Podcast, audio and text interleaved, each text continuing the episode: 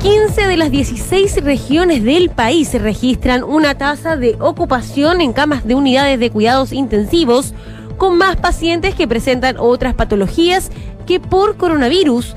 Según información entregada por la Subsecretaría de Redes Asistenciales, la ocupación de camas críticas a nivel país llegó a un 82%. De estos pacientes, 31% corresponde a personas infectadas por coronavirus.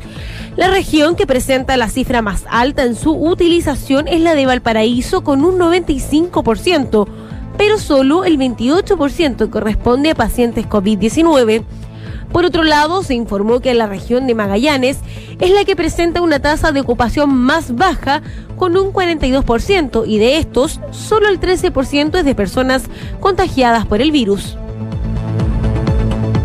El servicio electoral rechazó las candidaturas inscritas este lunes por Gino Lorenzini, independiente, y Diego Ancalao, representante de la lista del pueblo.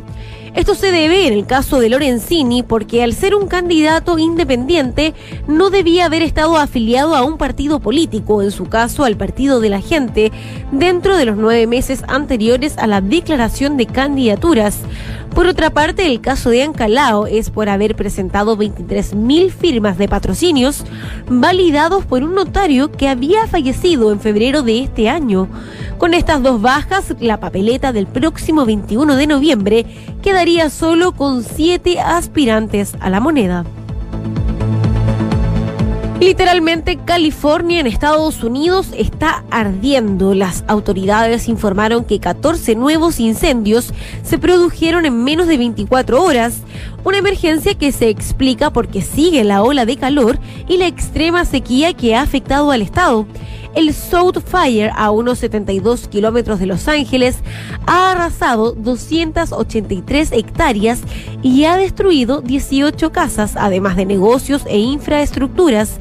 El oeste de California cuenta con elevadas temperaturas registradas en los últimos 30 años y se espera que siga aumentando y con ello los incendios forestales.